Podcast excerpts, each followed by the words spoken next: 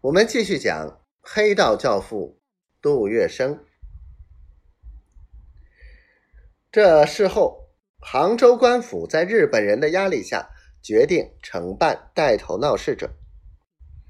陈孝奇为保护张啸林，以瘫黄先生首脑的身份挺身而出，结果被判在拱辰桥头披枷带锁示众一月。陈孝奇被枷锁示众，更激起杭州人民的反日情绪。他们自动组织起来，一致拒买日本货。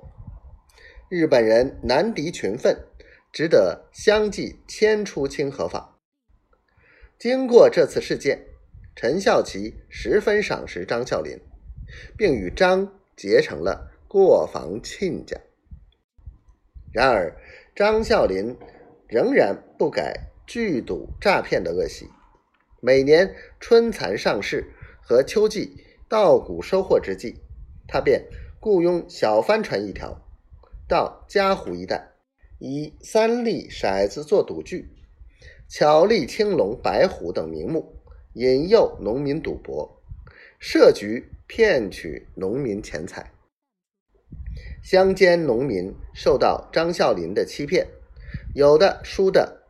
当控卖绝，有的输的投河上吊。为此，杭嘉湖一带有人写状上告，杭州府与钱塘县都曾出签缉拿张啸林，但由于张啸林贿赂了衙役，他们屡屡为他通风报信，使张啸林几次避过风头，逍遥法外。这使得张啸林更加洋洋自得。